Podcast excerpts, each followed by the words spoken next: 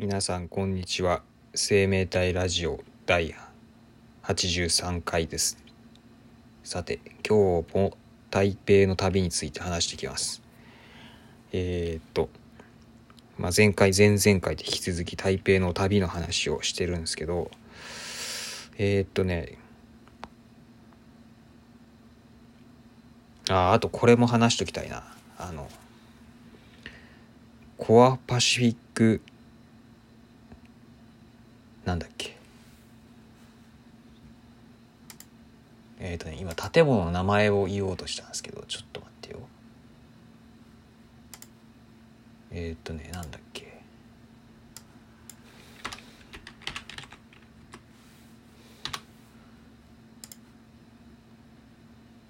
コアパシフィックモールですね。これは台北市内にあるショッピングモールだった。これまあ台北行く前に、まあ、こういうのがあるのを知ってまあ行くとこリストに上げとったやつです。で実際に行ったんですけど。でなんで行こうと思ったかっていうとこれすごいユニークな形をした建物なんですよ。あのどんな建物かっていうとなんか巨大な球体が建物に建物の真ん中あたりにはめ込まれてるんですよ。これは行かなきゃって思いましたね。あのもうとにかく見た目が面白いんでもうそれだけのためにねその面白い見た目の建物を見るために行ったんですよ。えー、ちなみにですねあの非常に残念なことにもうこれ解体されてるみたいなんですね今。そう僕が行った時はこれまだあったんですけど今ね解体されてます。あの Google マップ見てもあのもう解体途中のねあの写真が出てきちゃうんですよね。非常に残念なんですけど結構ね古い建物だったんですよね。なんかすごい未来的なデザインだったんですが結構古い建物だったみたいであの解体されてました。あの中はねまあ中は普通のショッピングセンターって感じですね。あの中はちょっとなんだろう懐かしい感じがするような建物でした。あのジャスコって感じ？うん。イメージ的には。でなんかおもちゃ屋さんとかがね結構ちゃんとあるんですよね。おもちゃ屋さんが入ってるショッピングセンター。あんまり日本では最近見なくなったんですけど。あのトイザラスとかはあるけどなんかそれ以外のおもちゃ屋ってあんまないですもんね。あのなんかそれが懐かしい感じしましたね。僕の子供の頃はまだおもちゃ屋とか日本にもあったんですよ。トイザラス以外に。それが見れたりしました。あとはねあとフードコートでねフードコートも良かったですね。なんかフードコートでもローカルっぽい食べ物がね食べれまして面白かったですね。あのとフードコートもねなんか普通にあの夜市と同じノリでしたねなんか。うん。結構その売ってるものをアピアピールされる感じでしたね。まあそれがちょっと面白かったですね。あとはあと球体部分入れるかと思ったけど入れなかったですね。確か。なんでかは分からんけど。うん。そんなとこかね。まあでも球体の部分すご内装で見てもすごかったですけどね。これ多分ネットで調べたら出てくるのかな。ちょっとねまあもう解体される建物なのであんまり調べても、まあ、どうせみんな行けないんでかわいそうなことにね。まああんまりそういう情報いらないと思うけど。うん、コアパシフィックモールという建物が解体されましたということですが、まあ、同じ球体の建物といえばね、まあ、ちょっと前々回話しました。あの OMA のねあの公共施設があのあそこあのシーリン夜市の近くにできるんでそれをまあ楽しみに待ちましょうということでね。まあいいかなと思います。まあ球体の建物ね。なんかあんま見ないからあんま日本で見たことないですねそういう。積み木をく積み木のようなね面白い建物っていうのはあんまり見れないんで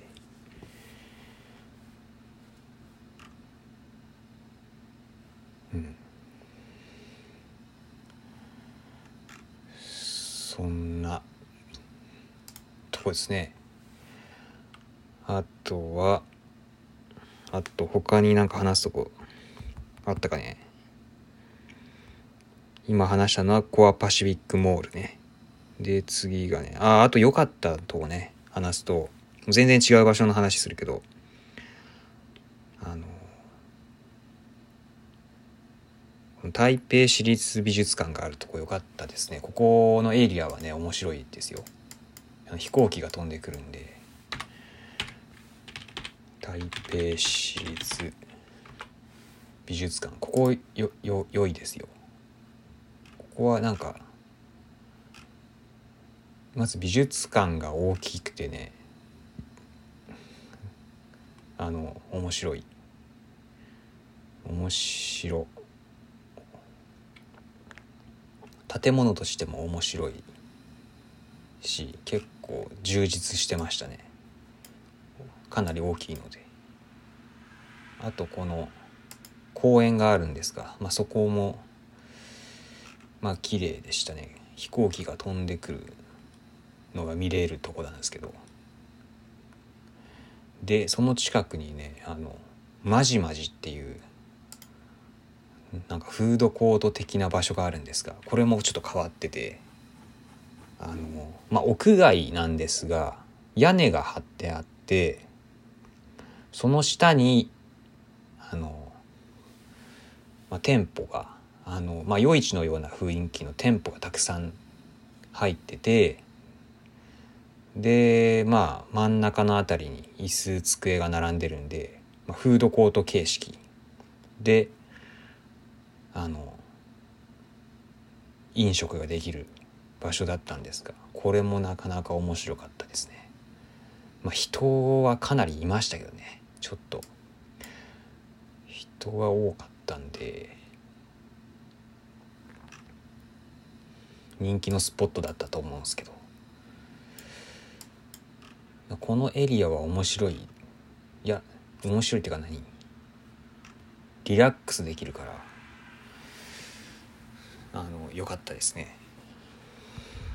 あの疲れたらちょっと休憩するにはちょうどいいんじゃないですかね。なんていう駅だこれは。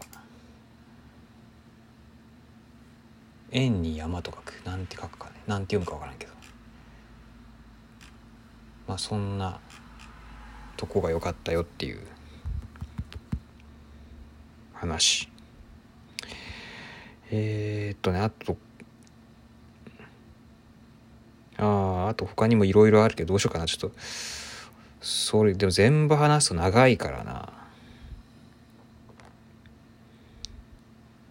あとまあ簡単に話すか。あのベイ島のね町はね温泉街だったんですけどここも良かったですよ。あの図書館。私立図書館のベイ島文館があるんですけどでここも綺麗な建物だったんであの木材を基調とした涼しそうなデザイン。で実際パッシブデザインってことでだからあの何機械空調に頼らないあの換気のねシステム換気とかその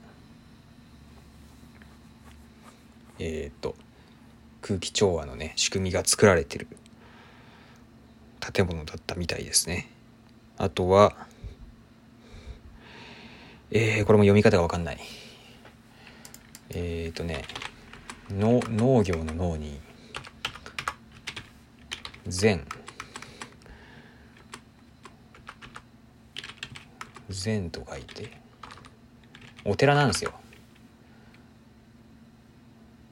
まあ多分これ日本語で農禅寺って読めるんですけどちょっとなんて読むのかは分からん。あのうんちょちょっと分からんな。今ちょっと Google のあのあれを使ってあのあれって翻訳ですね。翻訳のアプリでちょっと鳴らしてみたけど合ってるかどうかわからん。えー、この能禅寺なんですかね、まあ、これに行ったんですけどこれお寺なんですがあの近代的な建物になったんですよ。あのえっ、ー、とねまあ何と言いましょうかね。柱を基調とした、まあ、西洋っぽい建物なんですよね。シンプルな。まあ、鉄筋コンクリート像だと思われるんですがここも美しい建物でした。で外交も綺麗に作られてて池がね池が張ってあるんですよね。だからお寺だけどなんかあの昔ながらのお寺とはまたちょっと違った雰囲気で。まあだけど落ち着く場所だったんでね。面白いかなと思います。あとはね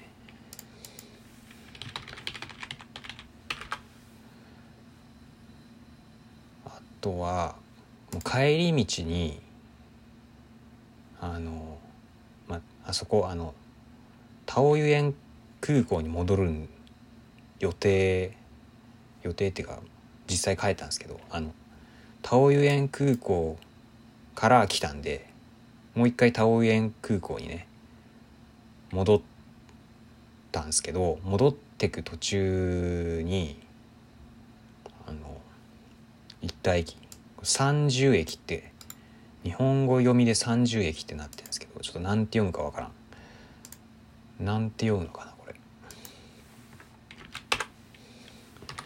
読み方が基本全部わかんないんだよ日本の三重とは違うんだねこれ。そう。山頂駅。でもこれ日本語読みだよな。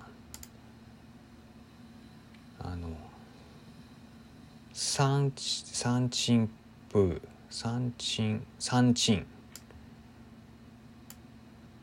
三チョン三チョンかな読み方。日本語ではこれ30山頂駅か。一応日本語では山頂駅って呼ぶみたいですね。ここの駅ちょっと乗り換えの関係で一回降りたんですよねこの山頂駅に。んで夜だったんですけどこの公園ここの公園がねなんていう公園これ。また読み方わからんな。新平新木なんて読むのこれ？新平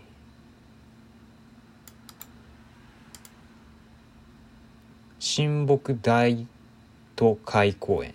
大都会って言ってるのすごい、ね、新木新北大都会公園っていうのがこの山頂駅から見える。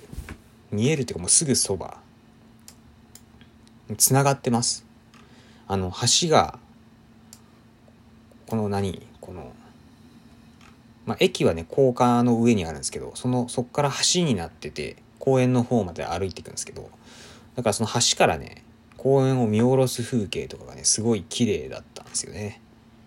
なので気になりましたね。ちょっと一回降りてみたいなとも思ったんですが、まあ、夜だったしあのまああんまり遅くにね歩き回ってても危ないのであの空港の近くのねゲストハウスに泊まる予定だったんでだからあんまり遅くなるのも怖いなと思って、まあ、すぐ戻ってったんですけど。いやちょっと気になりましたねここはね。あのいやそういう偶然見た風景とかね結構気になるんですよ。電車から見える風景とかね。っていう話。まあすみません。今日はこれぐらいで終わりです。あのちょっとねもう行ったのが結構前だったんでなかなかまとまらんかったんですが話が。えー、っとねまあもう一回行きたいなと思ってます。まあこのねあのウイルスがねなくなってからになるんでちょっとだいぶ先になっちゃうと思うんですけど。まあもう一回台北に行くか次はもうちょっと他の町に行くか分からんですけど台湾にねもう一回行ってみたいと思ってるんで。もう毎年行ってもいいかなって思ってますね。あのまあとりあえずまあコロナがね終わるまでは待つんで。あの YouTube で、まあ、海外の映像とか見て過ごします。このコロナは。このコロナの時期はね。出かけられないんで。まあそんなとこです。じゃあ今日の放送は終わりです。さようなら。